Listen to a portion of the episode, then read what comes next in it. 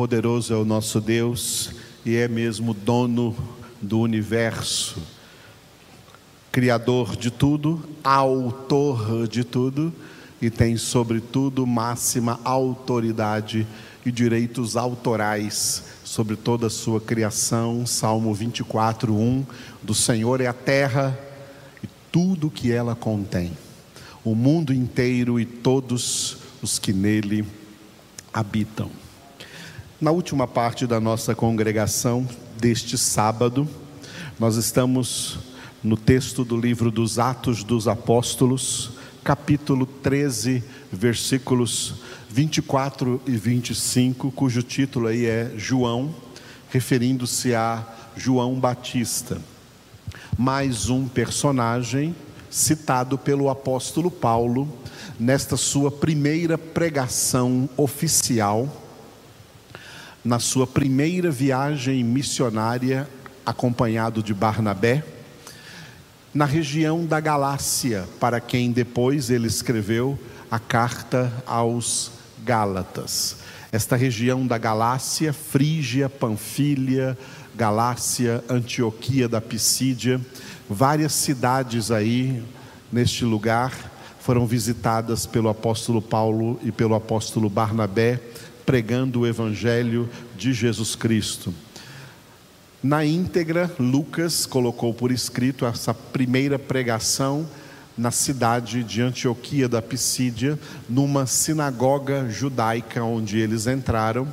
E ali Paulo aproveitou a oportunidade para anunciar àqueles judeus que Jesus Cristo, que já há alguns anos eles vinham pensando, não, não, não teria sido o verdadeiro Messias, o verdadeiro ungido de Deus, o verdadeiro Salvador, Paulo desmentiu essa versão que se espalhou entre os judeus daquela região naqueles anos e pregou a verdade.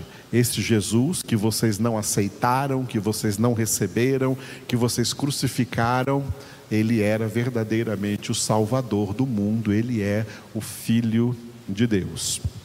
Nessa pregação, Paulo traçou então uma linha histórica, desde os patriarcas no, citados no Antigo Testamento, até chegar a Jesus Cristo e ao seu precursor, aquele que veio antes de Jesus Cristo, que foi João Batista, que veio preparando o caminho do Senhor.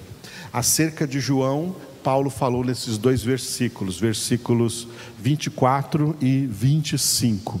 Nós vimos o versículo 24, o batismo de João, no domingo passado. Na nossa última congregação de domingo passado, na nossa ceia. E hoje nós vamos ver no versículo 25 a superioridade de Jesus. Paulo anuncia no versículo 25 a superioridade de Jesus em relação a a João Batista. E ele declara o seguinte: Mas ao completar João a sua carreira, dizia: Não sou quem supondes, mas após mim vem aquele, aquele de cujos pés não sou digno de desatar as sandálias. Vamos repetir? Mas ao completar João a sua carreira, dizia: Não sou quem supondes, mas após mim vem aquele de cujos pés não sou digno de desatar as sandálias. Aleluia. O apóstolo Paulo lembra os judeus na sinagoga de Antioquia da Pisídia que quando surgiu Lá em Israel, especialmente junto às margens do Rio Jordão, um homem vestido como se fosse o profeta Elias, parecia o profeta Elias, parecia um novo profeta que surgiu em Israel pregando um batismo de arrependimento. Aquilo foi algo muito impactante na vida do povo judeu porque antes de João Batista se passaram quatro séculos sem que Deus tivesse enviado mais nenhum profeta para a nação de Israel. O envio de profetas de Deus para Israel encerrou com o profeta Malaquias, que foi o último profeta, é ainda aí você pode ver na sua Bíblia, o último livro do Antigo Testamento, um livrinho de quatro capítulos do profeta Malaquias. E no final do capítulo 4 de Malaquias, nos dois últimos versículos, Deus falou através de Malaquias: Eu vos enviarei o profeta Elias. 400 anos depois de Malaquias, surge um homem com todas as características de um profeta da antiga aliança, e eles então pensam: será que esse aí é o Elias? E aí foram perguntar para João Batista: Você é Elias? Ele disse: Não, eu não sou Elias. Então você é o Cristo? Você é o ungido? E João Batista disse o que Paulo repetiu aqui nesse versículo 25. Ao completar João a sua carreira, ele dizia para esses judeus: Olha, não sou quem supondes, tá? não sou quem vocês estão supondo que eu seja. Eu não sou Elias, eu não sou o Cristo, eu não sou o profeta prometido lá em Deuteronômio, capítulo de número 18, tá? E esse profeta prometido em Deuteronômio, capítulo 18, também era o Cristo, era o próprio Jesus. O profeta acerca do qual primeiro Moisés disse ao povo: O Senhor Deus, vosso Deus, vos suscitará dentre os vossos irmãos um profeta semelhante a mim. Moisés disse. E depois Deus confirmou para Moisés o que o próprio Moisés havia dito, no mesmo capítulo 18 de Deuteronômio.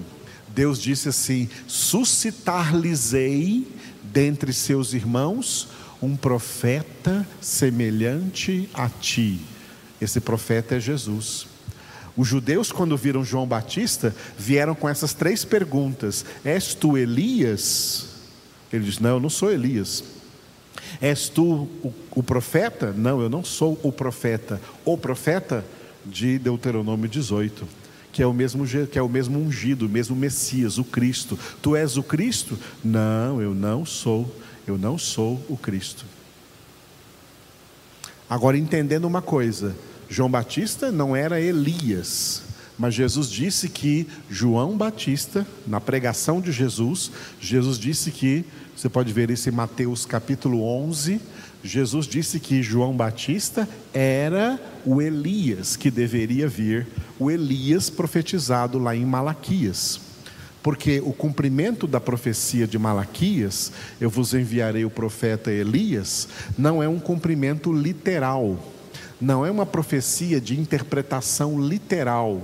Deus não estava querendo dizer que literalmente enviaria a pessoa do profeta Elias, que foi arrebatado lá no Antigo Testamento. Quando ele disse: Vos enviarei o profeta Elias, a, a real interpretação daquele texto, interpretação não literal, mas real, é que Deus iria enviar o último profeta da antiga aliança.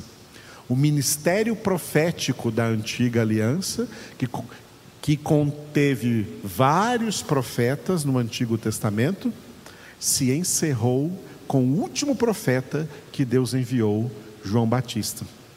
Nesse sentido que Jesus diz, ele é o Elias, ele é o último profeta da antiga aliança, dos quais o ícone principal acabou sendo o profeta Elias. Elias é um representante de todos os profetas da antiga aliança.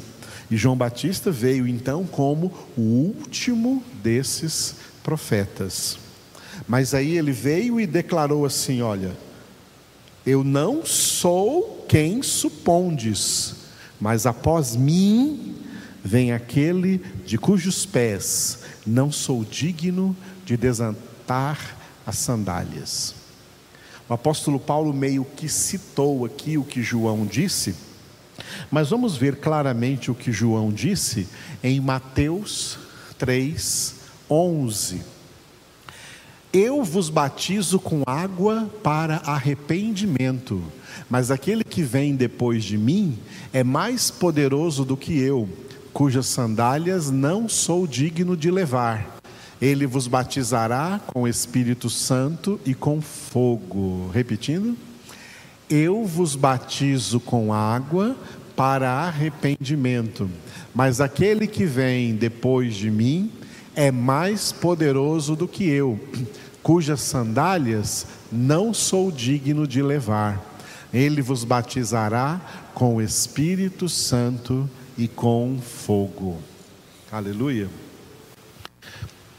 O que João Batista declarou aqui, dentre outras coisas, esse é um versículo muito esclarecedor e muito profundo, mas vamos tocar em um ponto que João Batista tocando aqui, fazendo uma comparação entre ele e Jesus.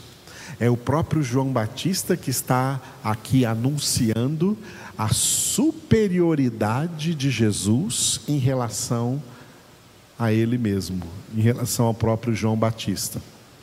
Não somente em termos pessoais, de quem cada um é, eu sou só uma pessoa que pode ser comparada a uma voz. Foi o que Jesus, foi o que João, João Batista disse. Eu sou só uma voz que surgiu agora aqui, tá? Eu sou só aquela voz a qual Deus se referiu lá em Isaías capítulo 40. Eu sou a voz do que clama no deserto, preparai o caminho do Senhor. Mas o que vem depois de mim aí, ele não é só uma voz, não, ele é a própria palavra de Deus, ele é a própria verdade absoluta de Deus, ele é o próprio Filho de Deus. Isso em termos de pessoa. Em termos de obra, em termos de obra, João Batista disse: Olha, eu só batizo vocês com água, mas Ele vai batizar vocês com o Espírito Santo e com fogo. Em termos de obra, a obra de João Batista era uma obra simbólica uma obra meramente simbólica. O batismo nas águas que João Batista operou era uma simbologia do arrependimento, para que as pessoas que João estava batizando nas águas se preparassem para receber aquele que viria depois dele, Jesus. Ou seja, aquele batismo nas águas não era um fim em si mesmo, era um, um sinal apontando, como eu falei de sinais agora mesmo, sinal apontando para aquele que haveria de vir, que era Jesus. E quando o próprio João Batista viu Jesus vindo, ele disse para as pessoas: está vendo aquele que está vindo ali? Ele é o Cordeiro de Deus que tira o pecado do mundo. Aleluia. Muito bem.